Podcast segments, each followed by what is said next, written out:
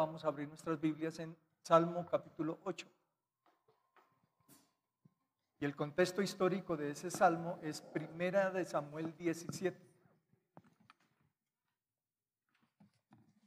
Gloria a Dios. Oh Jehová nuestro Dios, cuán glorioso es tu nombre en toda la tierra. Has puesto tu gloria sobre los cielos, de la boca de los niños y de los que maman. Fundaste las fortalezas a causa de tus enemigos para hacer callar al enemigo y al vengativo. Cuando veo tus cielos, obra de tus dedos, la luna y las estrellas que tú formaste, digo, ¿qué es el hombre para que tengas de él memoria? Y el Hijo del Hombre para que lo visites. Les has hecho un poco menor que los ángeles y le coronaste de gloria y de honra. Le hiciste señorear sobre las obras de tus manos. Todo lo pusiste bajo tus pies. Ovejas y bueyes, todo ello, asimismo las bestias del campo, las aves de los cielos, los peces del mar, y todo cuanto pasa por los senderos del mar. Oh Jehová, Señor nuestro Dios, grande es tu nombre en toda la tierra. Amén y amén. Siéntese, por favor, tengan la bondad. Gloria a Dios. Amén. La semana pasada les dije, mi hermano, que la adoración, la alabanza siempre, siempre estará asociada con enemigos. Siempre. Porque Dios siempre nos permite que alabemos después de las batallas con nuestros enemigos. A ver, te voy a dar un ejemplo muy práctico y como el, testimonio tiene nombre propio, se llama eh, Wilber Torres. Se llama con nombre propio. Pido perdón si le incomoda, pero es que quiero ilustrar lo que nos pasó hace ocho días. Mm. Mientras estábamos aquí adorando, a Wilber le robaron el espejo de su carro, espejo que le costó 850 mil pesos. Ustedes dirán, pero ¿qué tiene que ver eso? A ver, te lo voy a mostrar desde la práctica, desde la, desde la lección práctica para nosotros. Mientras Wilber estaba adorando, ese fue el costo de su adoración. Ojalá lo entienda. ¿Cuánto le costó a Wilber venir y adorar el domingo pasado? Pero aquí no se trata, mi hermano, del valor de las cosas materiales. Si la Biblia dice que de la boca de los niños y de los que maman perfecciona las alabanzas, el domingo pasado hablamos, mi hermano, de la importancia de ser como niños. El valor de las cosas materiales no tienen tanta importancia como lo que pasa en nuestro corazón en esos momentos. A ver, te lo repito. Es lo que pasa en el corazón mientras el diablo está afuera robándonos. Aquí estoy adorando Luego salgo y me doy cuenta. ¿Y qué pasa en ese instante? ¿De qué se llena nuestro corazón? ¿Qué está pasando en mi corazón? Ahora, hay algo especial. Yo se lo dije a, a, él personalmente, espere una gran bendición. ¿Cuál es la forma de silenciar a los enemigos? ¿Cuál es la forma en que tú, mi hermano, le callas la boca al diablo? ¿Cuál? Llenándote de amargura, maldiciendo. O adoramos al Señor y le damos gracias, como dijo Job, Jehová dio, Jehová quitó y sea el nombre de Jehová bendito. Y para eso apareció el Hijo del Hombre, dice la palabra del Señor, para deshacer las obras del diablo. ¿Cómo entonces silenciamos la voz de nuestros enemigos? ¿Cómo? ¿Tú crees que fue a Wilber que robaron, mi hermano? No. Nosotros le expresamos nuestro deseo y le acompañamos en sus momentos difíciles. Y un pequeño aportecito se hizo ahí. Mostrándole, mi hermano, que estamos con él. Para decirte a ti, mi hermano, que no fue a Wilber que robaron, fue a la iglesia la que robaron. Y hay una bendición especial para Wilber. Y yo le dije, espérela, porque viene bendición. Si tu corazón se abrió para adorar y decir gracias Señor, le dimos una derrota poderosa a los enemigos. Mateo capítulo 12 nos dice, ¿Cómo puede uno entrar a la casa del hombre fuerte y saquear sus alhajas si primero no ata al hombre fuerte? Entonces saqueará sus alhajas. Jesucristo vino a este mundo a darle pleito al diablo. Y vino a quitarle, a arrebatarle las alhajas para que él ya no sea el Señor. a rescatar lo que el hombre cuando se le entregó señorío de todo perdió. Y eso es lo que describe el Salmo 8. Que te lo quiero mostrar a la luz de la palabra del Señor. Los que han seguido el martes, los que me siguieron el martes, dijimos, mi hermano, que todos los títulos de todos los salmos son celebraciones, recuentos históricos, victorias. Pero en general, los salmos tienen una descripción encima que esta aparatico, esta aplicación no nos va a mostrar. Por eso es que no es tan confiable esto, sino que tengas a tu mano todo el recurso de lo que significa la palabra del Señor. Los salmos tienen por particularidad señalar los eventos que han acontecido y celebrar por ello. Por ejemplo, en el Salmo 8 que leímos, vean en sus Biblias, por favor, ¿qué título tiene sus Biblias? ¿Qué título tiene? ¿Qué dice el Salmo 8? No, no, no, no, no. Hay un titulito ahí chiquitico. ¿Qué dice ahí? La palabra esa chiquitica que empieza por G. Léelo. Gitip. Gitip significa lagar. Lagar. Lo que indica que ese salmo es de celebración. ¿Qué es el lagar? ¿Por qué se celebraba? Pues el día en que se recogían las cosechas, particularmente de la uva. El lagar es el depósito donde metían todas las uvas que recogían y allá metían niñas lindas, doncellas. ¿Qué hacían las doncellas allá metidas allá en ese tonel grandote? Tonel, uy, tonel es una palabra eh, norte santanderiana, no sé si conocen entonces expresémoslo con caneca, una caneca grande, grande, grande, grande. Y metían niñas allá.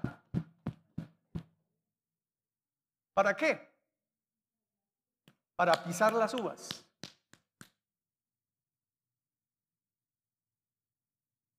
Y eso es profético. El, profeta eh, Isaías dice, ¿por qué son rojos sus vestidos? Léanlo por favor. Y se le contesta, contesta el Señor. Yo y mis vestidos están rojos porque he pisado el lagar. Eso sucedió en la cruz del Calvario. Sus vestidos se pusieron rojos. Y allí el Señor dio una demostración de poder. Dice Colosenses y lo exhibió públicamente derrotando a todas las potestades. Y los exhibió públicamente y los avergonzó. Porque el Señor ha pisado el lagar. Y los he hollado en mi furor. Y su sangre salpicó mis vestidos. Y lagar. Una buena costumbre en Israel por las cosechas. ¿Qué tiene que ver ahora? Pues vamos a remitirnos particularmente al contexto histórico de quien lo escribió. Ahí en el título 8 y 9 dice quién lo escribió. ¿Quién escribió el Salmo 8 y 9? David. ¿Cierto? Eso no está en la aplicación. Y hay gente que se conforma solamente con lo que vienen a mirar en la pantalla. Muéstrame tu Biblia, mi hermano. Yo quiero hacer el ejercicio. A ver, muéstrame tu Biblia, muéstramela. Muéstramela. Muéstramela. ¿Y ve que son poquitos los que traen Biblia? ¿Y los demás? ¿Qué pasa con sus Biblias? Dijo alguien por ahí, por allá, creo que fue en la década de los 70, 80, alguien dijo, muéstrame una Biblia limpia y te mostraré un cristiano sucio. Un día, un pastor fue invitado a la casa de una familia de la iglesia y la señora por exhibirse de sus cosas que tenían bonitas, sacó la vajilla y los cubiertos super finos para presumir.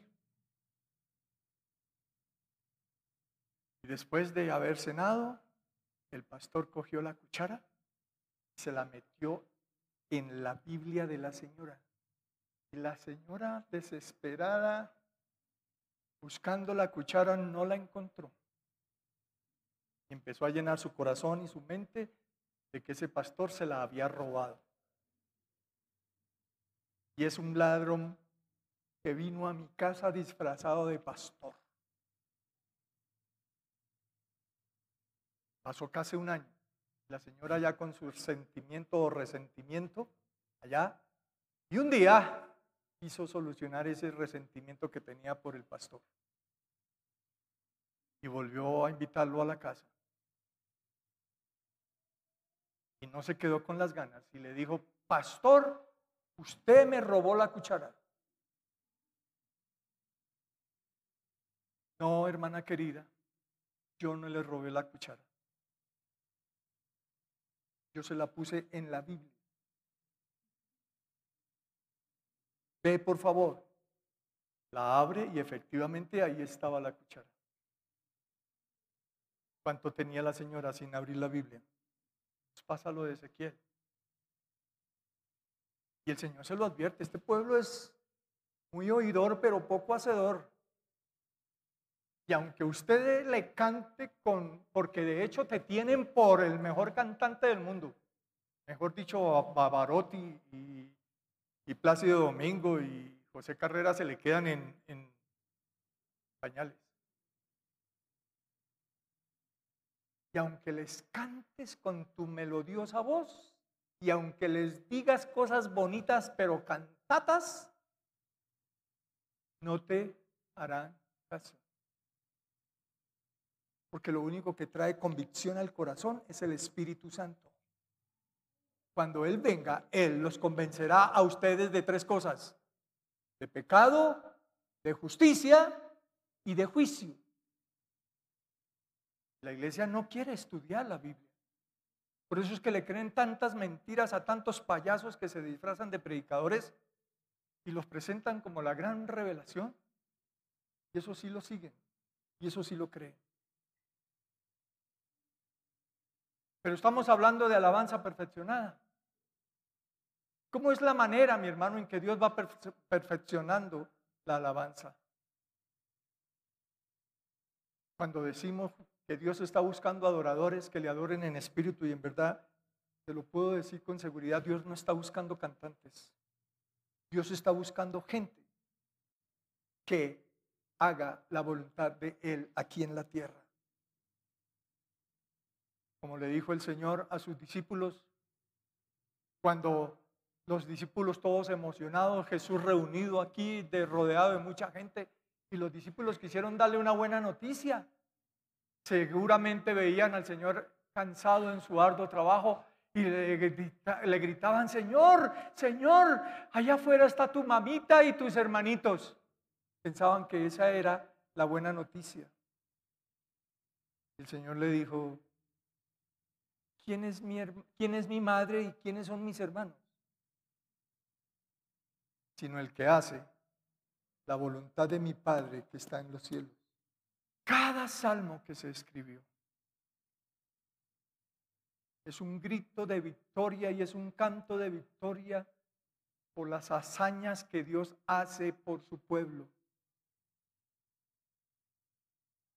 Cuando llegamos, mi hermano, al Salmo 8, los expertos nos dicen que el Salmo 8 y el Salmo 9 son una misma partitura.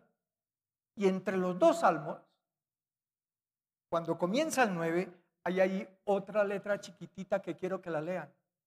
¿Ya la encontraron? ¿Qué dice ahí?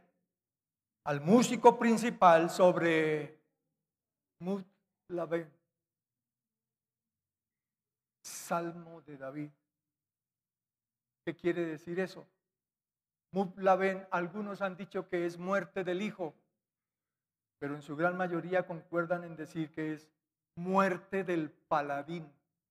¿Cuándo se compuso entonces este salmo? El término muplaben significa muerte del paladín y puede referirse al episodio de Primera de Samuel capítulo 17. Y es muy fácil ver a este joven David solo con Dios allá contemplando su gloria después de haber matado a Goliat, maravillándose de la gran preocupación que Dios tiene por sus hijos. David no era sino apenas un niño. comparado con aquel gigantote que medía aproximadamente, usando la tabla de conversión, mide 270. Por los pies que dice la Biblia que medía este gigante. Ahora imagínate a un individuo que mide 2,70. Nosotros chichombianos, el promedio nuestro es de 1,50, 1,60, 1,70. Pero sin embargo, Dios lo usó para silenciar la voz de los enemigos. Esos enemigos, mi hermano, que nos van a describir capítulo 17 de Primera de Samuel, el versículo 4. Salió entonces del campamento de los filisteos un paladín, Mutlaben,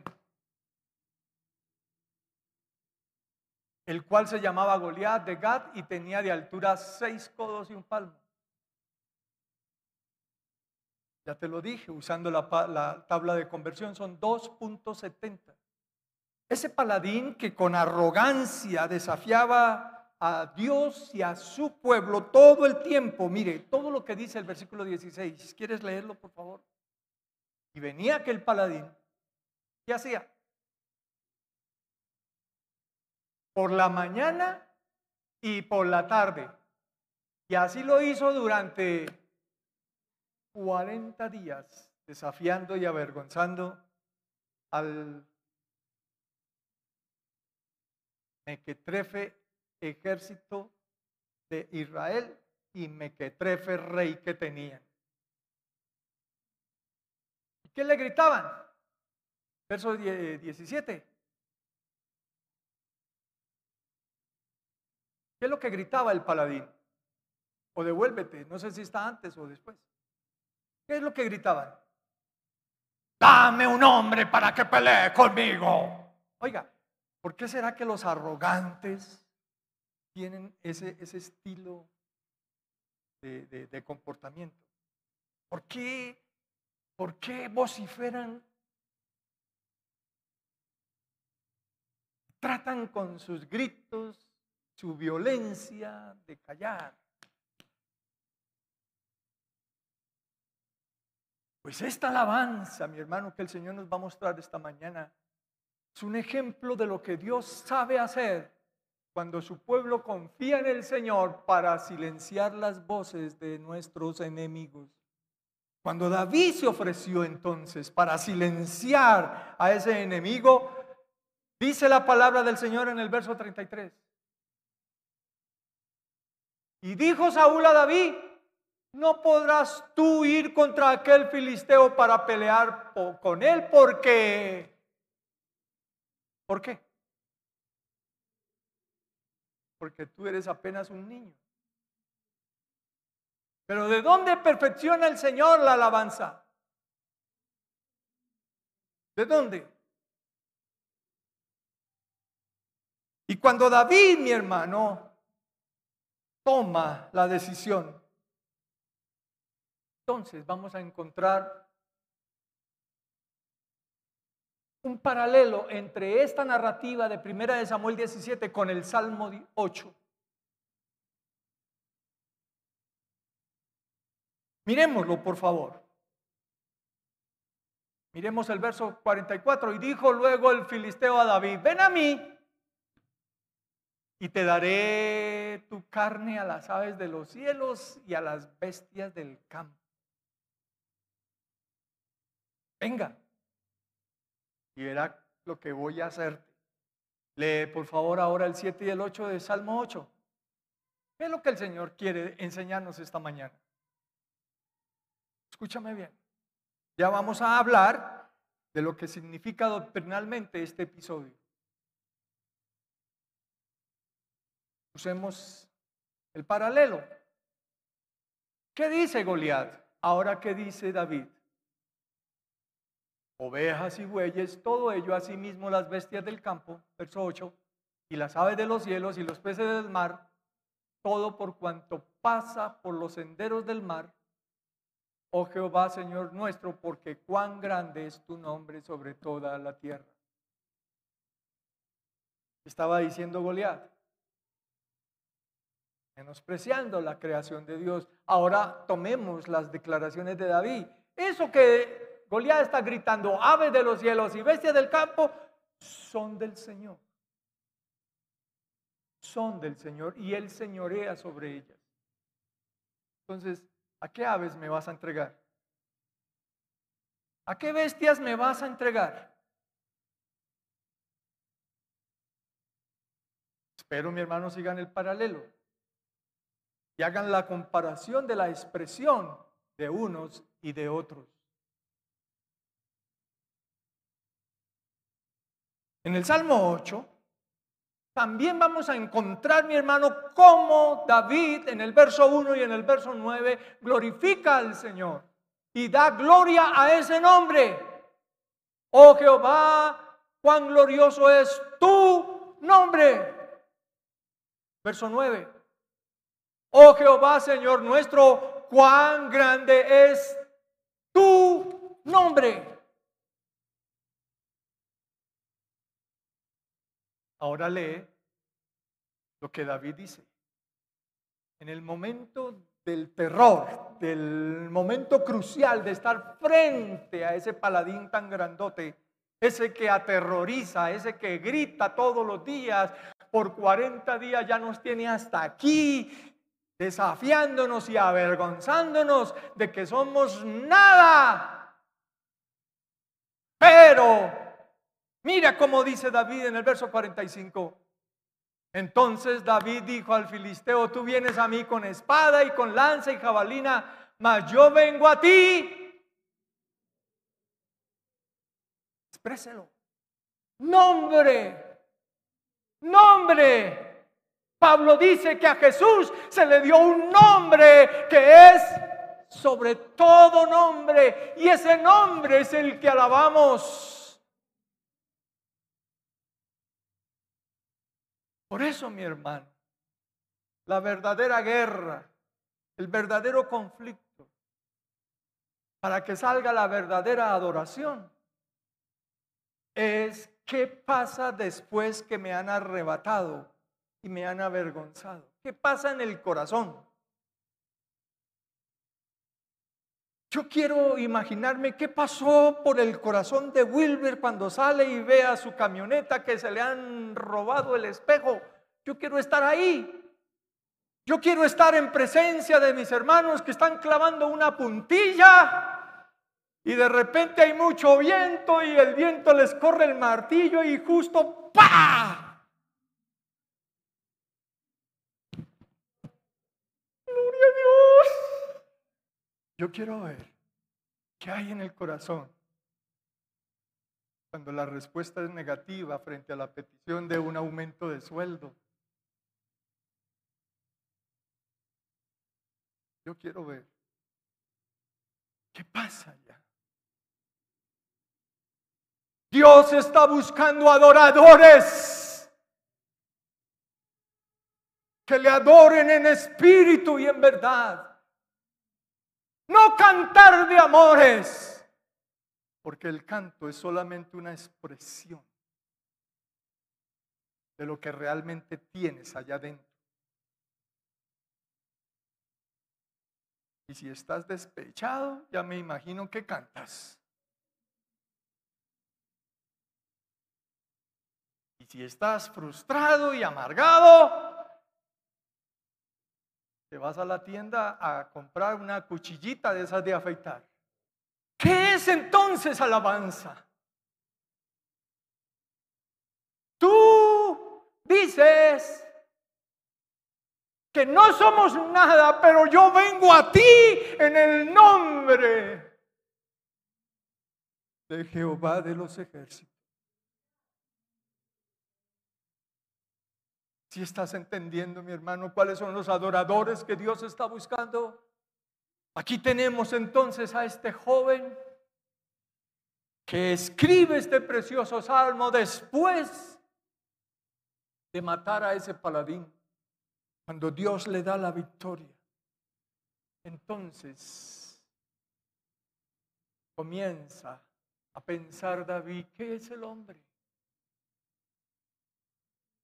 Cuando ve a ese Goliat muerto allá, ya sin cabeza, pues se la ha cortado con su propia espada. Yo me imagino a David levantando sus manos y diciendo, Señor, ¿qué es el hombre? ¿Qué es el hombre? ¿Quién soy yo? ¿Quién es este pueblo? Por lo que nos gritan entonces dejan en evidencia lo que somos realmente. ¿Pero qué es el hombre? El Salmo 8, por favor, devuélvete al Salmo 8, sigue la narrativa, sigue la narrativa, mi hermano. ¿Qué es el hombre? Para que en él, adelántate por favor, para que en él piense. Versículo 4. Voy a hacerte una pregunta, mi hermano. ¿Alguna vez has pensado eso? Señor, pero ¿quién soy yo para que me des lo que me has dado? Si lo has pensado, mi hermano. ¿Estás entendiendo qué significa alabanza perfeccionada? Más allá del estudio antropológico que podamos hacer desde esa declaración, mi hermano, pero tráelo a la práctica y piensa por un momento y pregúntate, ¿acaso soy merecedor de esto que acaba de pasar? ¿Cuántos de ustedes toman su salario el fin de mes, sea poco, sea mucho, y dicen, Señor, gracias? ¿Quién soy yo? ¿Quién soy yo? Para que me des todo esto que me has dado. ¿Estás entendiendo, iglesia? ¿Qué es el hombre para que de él tengas memoria? Hay personas que piensan que Dios se olvidó de ellos. Y jocosamente alguien me dijo que yo estaba orando por algo aquí. ¿Sabe qué me dijo esa persona? Me dijo, uy, pastor, no me lo ocupe tanto para que atienda las mías. Si la Biblia dice que Dios llama a todas las estrellas por nombre, se olvidará de nosotros. El que tiene mala memoria eres tú, Dios no. Él solo tiene que mirar su mano. ¿Cómo es que dice la palabra del Señor? Tiene que mirar su mano y ahí estamos tatuados. Ahí está tu nombre ahí. Ahí está. Él se acuerda de ti, mi hermano. Eres tú el que a veces eh, se te olvida quién eres. Te comportas de la manera más inadecuada del cristianismo y te olvidas. Te metes en lugares donde no debes meterte y dices cosas que no debes decir. Y te juntas con personas que no debes juntarte. Esa tía que se, a quien se te olvida. Pero Dios no.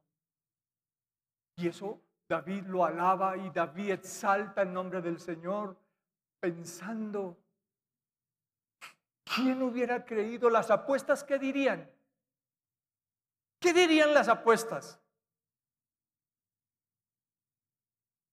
Si estuvieran las casas de apuestas como hoy abundan por montones y ven semejante duelo que se va a presentar ahí, ¿qué dirían las casas de apuestas? ¿Cuántos le darían a favor de David algo? ¿Qué le darían a David? Por supuesto, todos estaban apuntando hacia Goliat. Pero luego que viene semejante victoria, mira lo que surge, verso 5, por favor.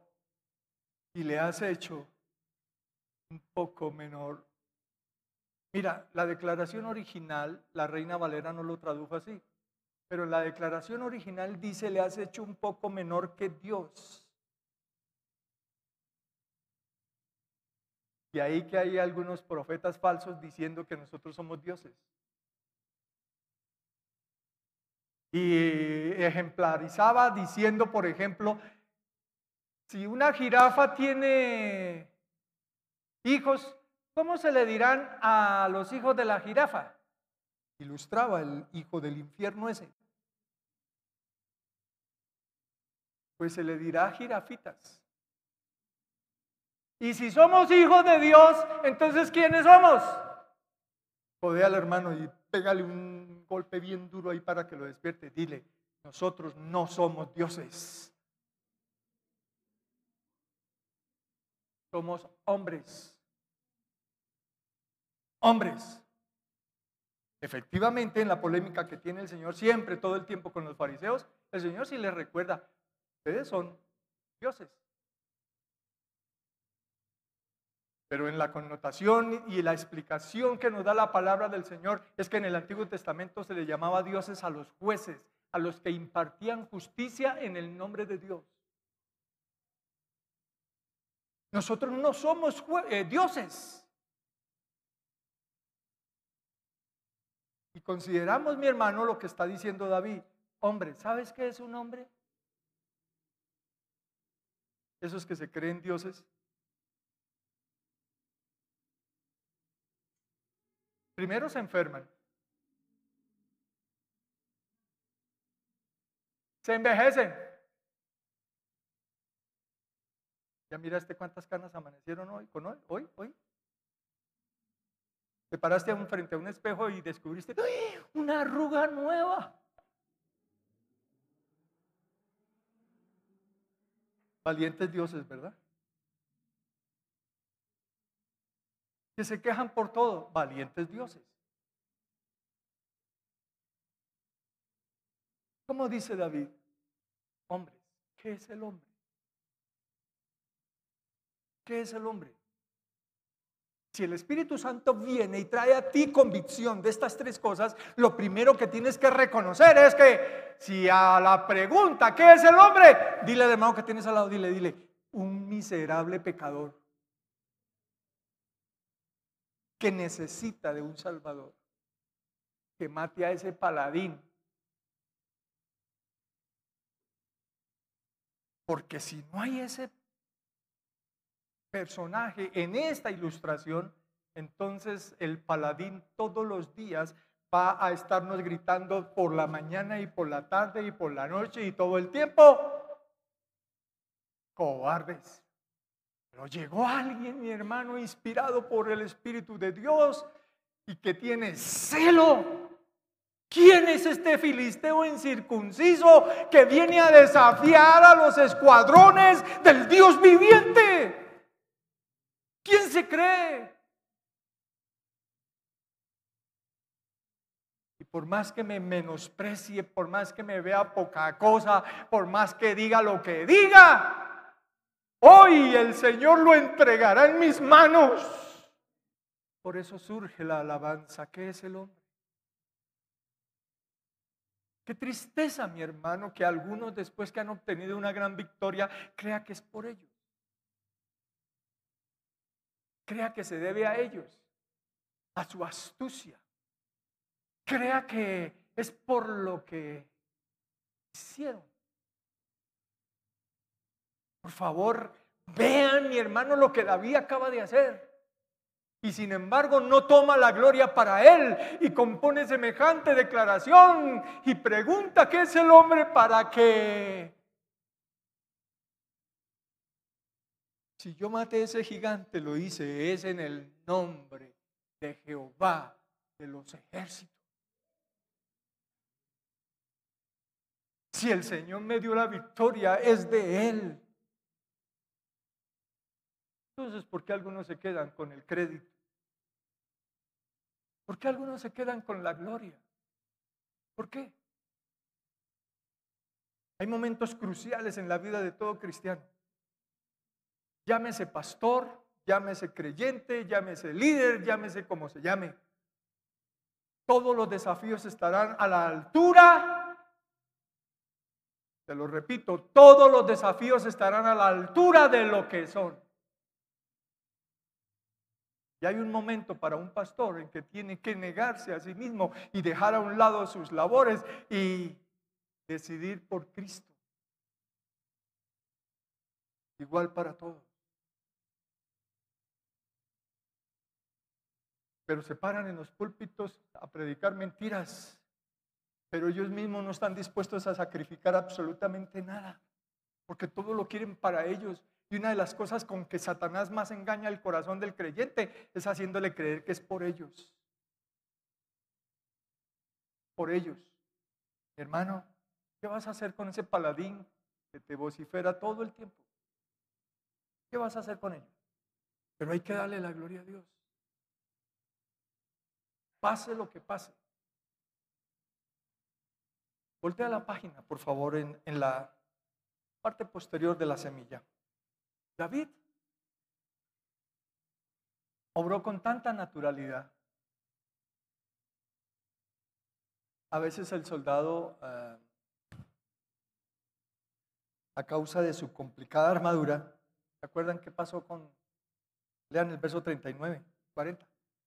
Vuélvete a 1 Samuel 17. Ahora lean el verso 39 y 40.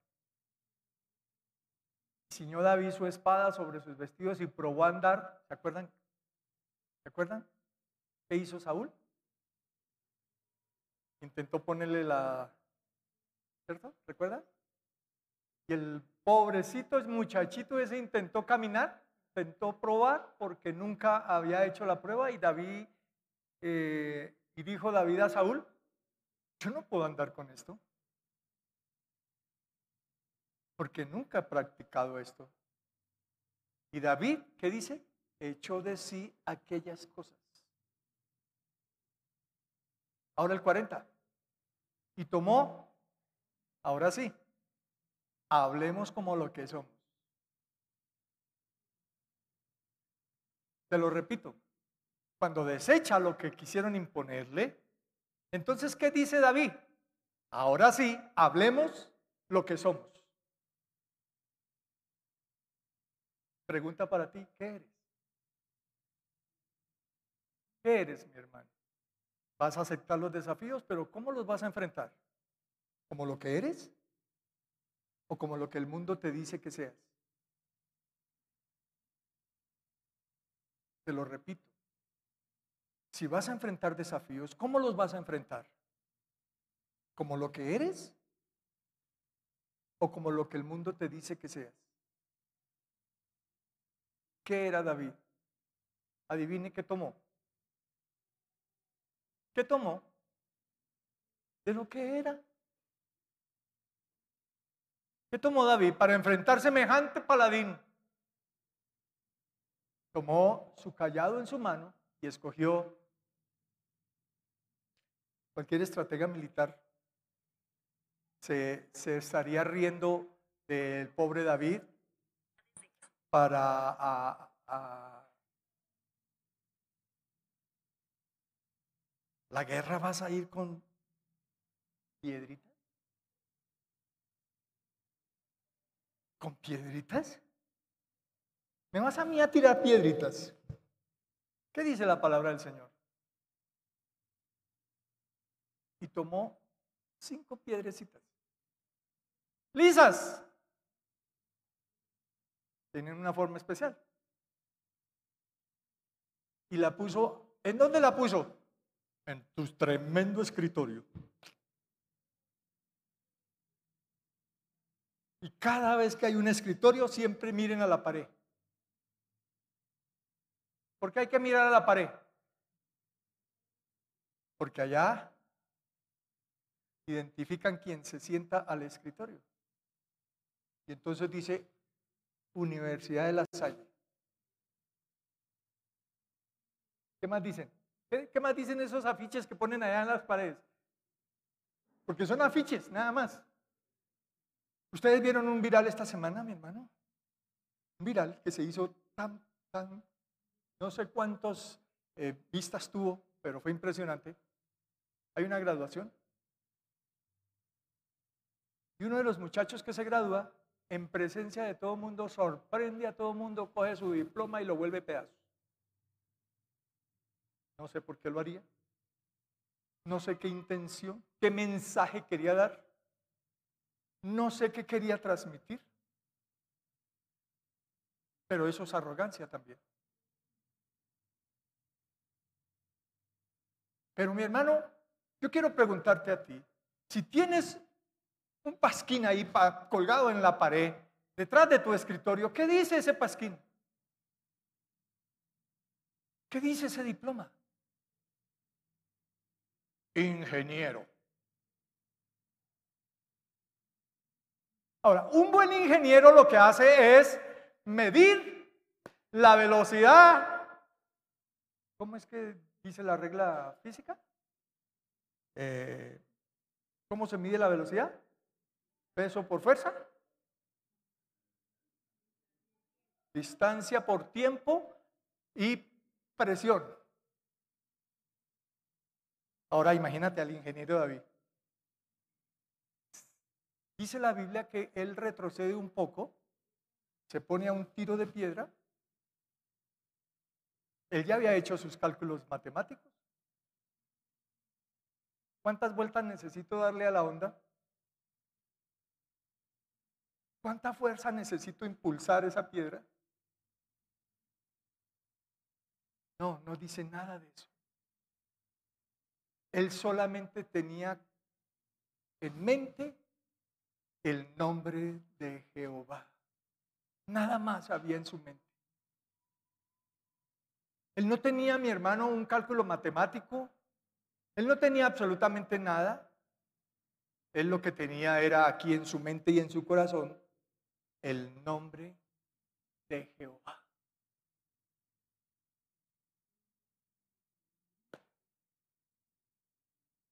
Cuando la suelta, porque esa es hermano, los resultados de lo que somos. ¿Cuántas veces usó usó David esa onda? ¿A cuántos lobos le dio en la cabeza mi hermano para espantarlos cuando, cuando venían a atacar sus ovejas que cuidaba? ¿Cómo dice la Biblia? Seguramente habrán animales que no, no pudo ahuyentar con la, con la onda y le tocó el mismo venir y cogerlo. ¿Y cómo es que dice la declaración? Yo mismo. Jehová me libró siempre. Dile al hermano que tienes al lado. Dile, por favor, cógele la mano, pero con suavidad, con avena, con avena. Suavidad. Aleluya. Y dile, todas las declaraciones que hagas de tu Dios determinarán la clase de Dios que adoras. Cuando David lanza esa piedra, él se acordó las veces que Dios lo libró del oso y del león. ¿Estás entendiendo, mi hermano? ¿Sí estás entendiendo?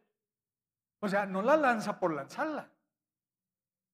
Él tiene ya un, ¿cómo se llama? Un, colchón, dicen en contabilidad.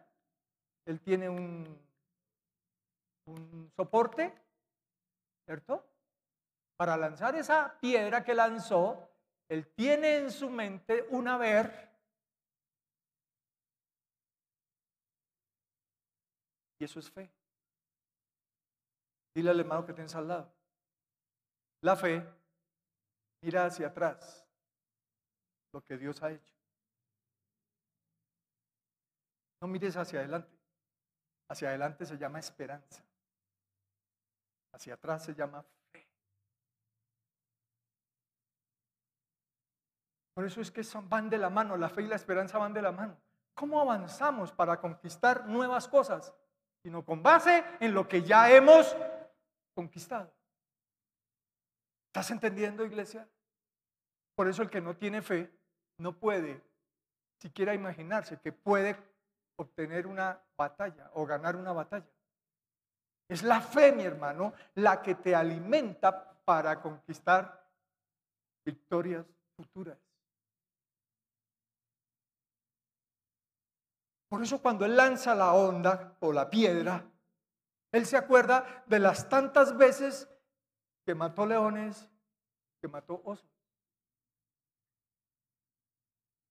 Porque es que mi hermano, nosotros cuando enfrentamos desafíos, debemos hacerlo con la mayor naturalidad que un cristiano puede tener.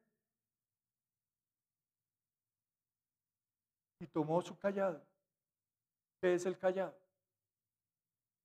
Y escogió cinco piedras y las puso en su...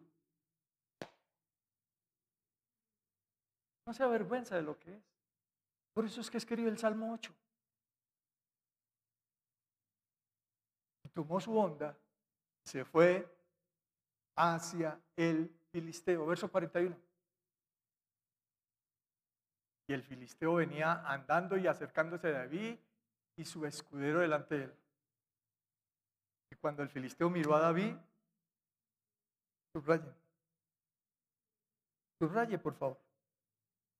Lo tuvo porque dijo, hmm, esto es papita para el loro. ¿Estás entendiendo, mi hermano? Y así te ve el diablo. Papita para el loro. Y los cristianos que no tienen fe, esos son. Papita para el loro. Entonces, él confió. Como dice mi hermano el verso 50 y el verso 66, 18 de Salmos. ¿Qué pasa si nos olvidamos de ese nombre? ¿Qué pasa? ¿Qué va a pasar? ¿Qué nos va a pasar? ¿Qué nos va a pasar? Salmos 66, 18. Léelo por favor si en mi corazón hubiese yo mirado la iniquidad? Hmm. Si yo miro a ese gigante con mis ojos, si yo enfrento lo que tengo que enfrentar a mi manera, busca otra versión, eh, Johan, por favor, para que amplíe. A ver, busca otra versión. si mis intenciones fueran malas, otra, hay una cantidad de referencias ahí. ¿Qué pasa, mi hermano, si cuando enfrentamos las situaciones que enfrentamos lo hacemos en el nombre del diploma que está ahí colgado? ¿Qué va a pasar contigo? ¿Qué va a pasar contigo? Pero David lo enfrentó basado en su experiencia con Dios. Por eso yo insistentemente, mi hermano, les repetiré todo el tiempo, acuérdate que nuestra vida es relación, relación, relación. Si no hay relación con Dios, no hay nada.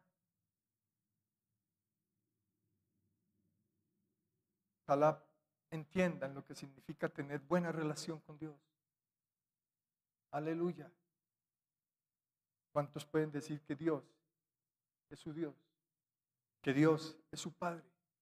Que Dios es su fiel proveedor. Y David luchó legítimamente. ¿Qué es luchar legítimamente, mi hermano? Pablo nos da un poquito eh, de ilustraciones de esto cuando habla del soldado. El que también el que lucha como atleta y como soldado no es coronado si no lucha legítimamente. ¿Qué es luchar legítimamente? Verso 46 de 1 Samuel 17, devuélvete, Johan. ¿Qué es luchar legítimamente? ¿Qué es luchar legítimamente para ti, mi hermano? ¿Haciendo truquitos? ¿Por qué será, mi hermano, que frente a un gran desafío siempre hay de por medio truco, la prebenda, el soborno? Siempre hay algo allá sucio por debajo. Y yo no sé por qué la gente se complace en lo sucio, porque esa es la filosofía del diablo. Proverbio 9:17 lo dice. El pan comido en oculto es sabroso. Y las aguas hurtadas son dulces. Yo no sé por qué eso es tan, tan, ¿cómo se llama? Tan atractivo para el hombre. Se enorgullecen allá, se enorgullecen allá. Yo gané una licitación. Yo gané. ¿Qué hiciste para ganar esa licitación? ¿Qué hiciste para ganar el concurso? ¿Qué hiciste? para conseguir el, aumento o la promoción a un cargo más elevado. ¿Qué hiciste? ¿Qué estás haciendo, iglesia? Dice el verso 46, Jehová te entregará en mi mano y yo te venceré y te cortaré la cabeza y daré hoy los cuerpos de los filisteos a las aves de los cielos y a las bestias de la tierra y toda la tierra sabrá. ¿Estás entendiendo qué es luchar legítimamente? En el nombre de Jehová. No en el nombre de los sobornos. No en el nombre de la evasión. Aleluya. Ay, mi hermano, mire, el diablo es terrible, terrible, terrible. Dios del cielo, mira, te voy a contar una experiencia que viví la semana pasada y Dios del cielo, ¿cuál lucha sostuve? Compramos dos aparatos de estos que costaron casi 17 millones de pesos. ¿Sabe cuánto era el IVA? Saque las cuentas. Del 19%. ¿Sabe cuánto era el IVA? Y yo dije, pero ¿cómo le vamos a dar a estos ladrones corrompidos casi 3 millones de pesos de puro IVA? Y le dije al vendedor, ¿no hay otra formita? ¿Sabes lo que eso significa aquí? Aleluya. ¿Estás entendiendo qué es luchar legítimamente?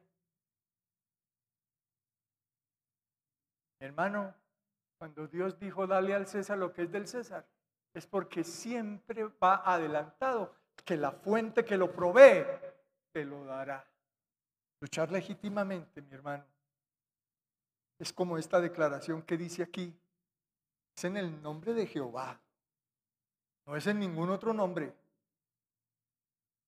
¿Estás entendiendo, iglesia? Porque Dios está buscando adoradores que le adoren, espíritu y en verdad. No está buscando cantantes. Y cuando nuestros motivos son puros, conforme a la voluntad de Dios, mira cómo dice el verso 26, devuélvete hasta el 26. Entonces habló David a los que estaban junto a él diciendo, hmm". dile, dile al hermano que tienes al lado, dile al hermano que tienes al lado, ningún acto de justicia y de verdad te quedarán sin paga. ¿Quieres proyectarme eh, Hebreos 16, por favor? No es. Porque Dios no es injusto. ¿O es al contrario?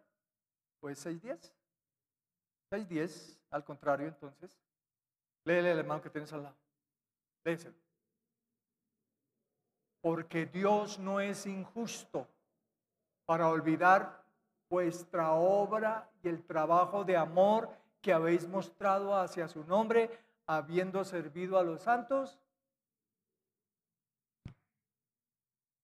Cuando hay una buena motivación, todo lo que hacemos por buena motivación, tendrá una recompensa. El Señor se lo dijo a Pedro. ¿Recuerdan ese presumido del Pedro cuando le dijo, Señor, todo lo hemos dejado por ti, nosotros qué, qué vamos a recibir? ¿Qué le respondió el Señor? De cierto te digo, Pedrito, que no hay hombre que no haya dejado algo por mí que no le sea devuelto cien veces. En esta vida y al otro lado, la salvación. O sea, hay recompensa para allá y hay recompensa para acá. Y eso es casi 3 millones de viva. El Señor los suplirá y los dará por cualquier otro lado. ¿Estás entendiendo, mi hermano? Sigamos. Y cuando llegamos al verso 47, cuando nosotros le damos el lugar a Dios, el lugar que le corresponde. No tanto luchar por Él, sino que Él luche mediante nosotros. Acuérdate de eso. Y saltemos o devolvámonos al verso 33, por favor. Aleluya. Dijo Saúl a David, no podrás tú ir contra aquel filisteo para pelear con él, porque tú eres apenas un muchacho y el hombre es un varón de guerra desde su juventud.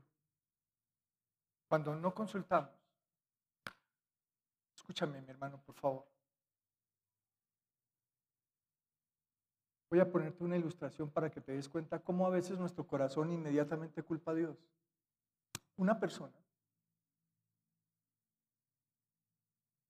pidió referencias de un personaje que había solicitado un préstamo. Esta persona le podía prestar la plata. Cuando se mira el currículum de aquella persona, se descubre que es muy, muy mal pagador. Y me pregunta, pastor, ¿y usted qué opina? Es una señora, sierva del Señor, y había que darle la referencia que había que darle. ¿Estás entendiendo, mi hermano, esta posición? Finalmente, el tipo la convenció, terminó prestándole la plata. Y ahí viene qué pasó. El tipo se perdió. Viene la llamada. Pastor, usted no sabe dónde está Julano de tal. Y sí, ¿para qué, hermano? Ah, no escuchó el consejo. No escuchó el consejo. Hermano querido, a veces a nosotros se nos olvida buscar primero de Dios y luego sí hacer cosas. Pero cuando busquemos de Dios y hay una respuesta, atendámosla. Atendámosla. porque, como dijo el salmista, no, si hubiera yo escuchado a la maldad, Dios no me hubiera escuchado a mí. Y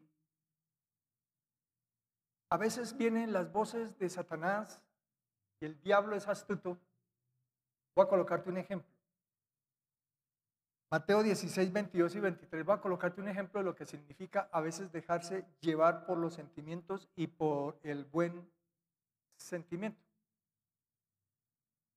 Dile al hermano que tienes al lado, tu buen sentimiento no es para todos. Dile, dile, dile. Díselo, mi hermano, tu buen sentimiento no es para todos. Y mire Satanás cómo, cómo actúa. Y mire Satanás cómo, cómo es de astuto.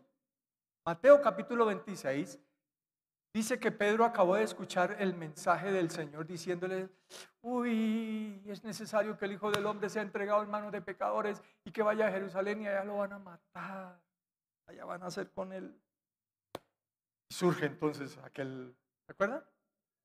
¡Ah! Mira cómo dice. Entonces Pedro tomándolo aparte comenzó a reconvenirle diciéndole, Señor, ten compasión de ti mismo. En ninguna manera esto te acontezca. Verso 23. Pero él, volviéndose, le dijo a Pedro, lean. Nosotros todo el tiempo estamos juzgando las cosas por sentimiento. Y dile al hermano que tienes al lado, tus, tus sentimientos también te traicionan. A veces, a mi hermano precioso, a nosotros se nos olvida que hay un principio establecido. Salmos 11.3, hay un principio establecido. Y dice la palabra del Señor, si los fundamentos fueren removidos, ¿qué nos queda a nosotros? Todo nuestro proceder, nuestra vida, nuestro futuro, toda nuestra vida está encerrada en este principio. Fundamentos, principios. Quebrántalos y verá lo que te va a acontecer. Estaba establecido que el Señor tenía que ir a la cruz, desde los profetas, 400, 700 años atrás Isaías ya estaba hablando del siervo sufriente. Y todos los profetas vienen hablando lo mismo del siervo sufriente. Y ahora este me sale con el cuento. Señor, pero ¿por qué tienes que ir a la cruz? Señor, hagas eso. Mira, considérate, mira lo que pueda estar pasando. Pero ahí está el diablo, siempre apelando a los sentimientos. La mamá alcahueta siempre se deja convencer por sus sentimientos. Mire, mi hermano, si hay algo que traiciona bien los sentimientos, son a las mamás alcahuetas. ¿Y cómo tienen que llorar después? ¿Y cómo tienen que sufrir después? Porque la Biblia dice que ese hijo consentido, ¿qué es lo que hace? Todo porque, ay, es que es mi hijo. No. Si cambiamos los fundamentos, pues aténganse lo que viene. Ojalá entiendas, mi hermano, esto. Mira, Dios es un Dios de orden, Dios es un Dios de principios. Y si tú no le honras, si tú no honras ese nombre, y empiezas a confiar en lo que tú sientes, Eso no es alabanza, mi hermano. Alabanza es que guardes y vivas la palabra del Señor. Alabanza no es que cantes cuando tienes problemas. No, alabanza es que tomes la mejor decisión conforme a lo que Dios te dice. Eso es alabanza. Alabanza, mi hermano, es que si tienes a Goliat enfrente le puedas decir, como dijo David, Jehová lo entregará en mis manos. Quizá ahora pases por la vergüenza de ser humillado y que te miren y que te etiqueten y que te digan, como muchas veces me han gritado a mí, fanático. No, no es fanatismo. No es legalismo. Es principio. Y por eso el Señor nos ha honrado hasta este día, hasta hoy. Y algo que estoy agradecido con mi Señor todo el tiempo. La iglesia y los que conocen este ministerio podrán dar fe de que el Señor siempre nos respaldó. Porque hay que luchar legítimamente. Y hay que confiar, mi hermano, incondicionalmente en Dios. La segunda parte de esta alabanza perfeccionada está en la parte doctrinal y lo vamos a ver la otra semana. O sea que hay una alabanza perfeccionada tres. Aleluya. Gloria a Dios. Lo que habla de Cristo y del diablo es exactamente lo mismo que habla de David y Goliat. Gloria a Dios.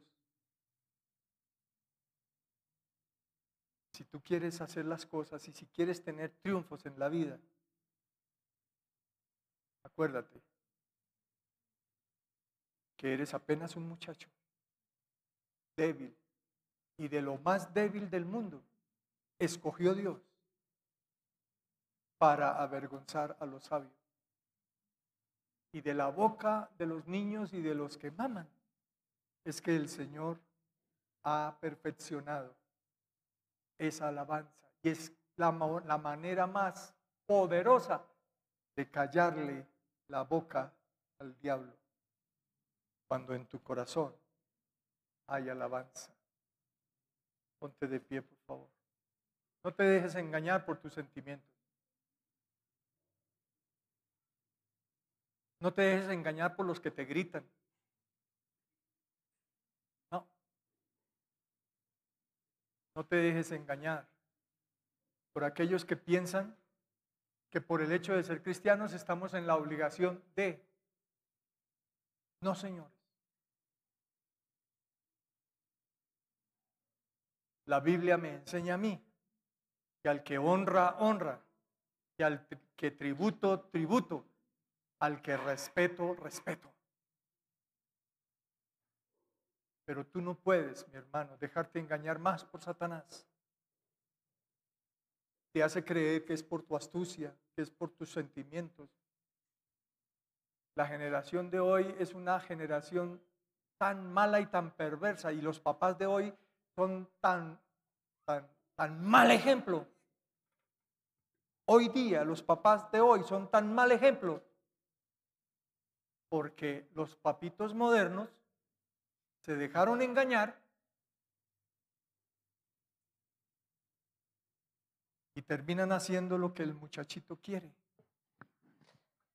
Y así el diablo con muchos cristianos. Los cristianitos terminan haciendo lo que Satanás quiere. Todo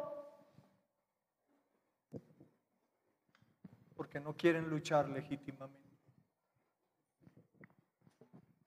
Desafíate en Dios. Goliat puede ser muy grande. Y puede amenazarte todo lo que quiera.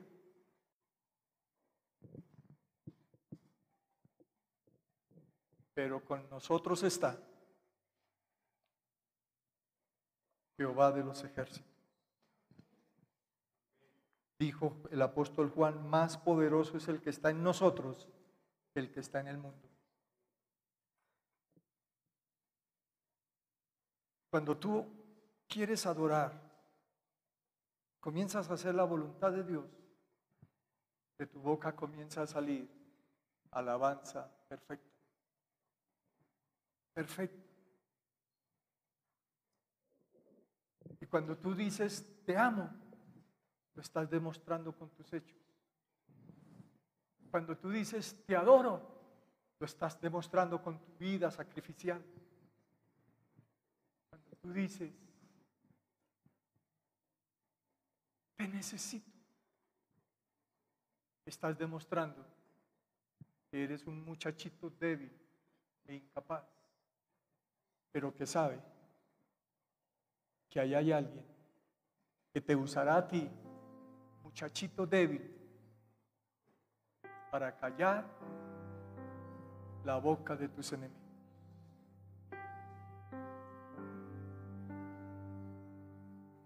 Desafíate en Dios y testifica cuántas bocas de tus enemigos has silenciado. Porque en tu corazón hay alabanza perfecta.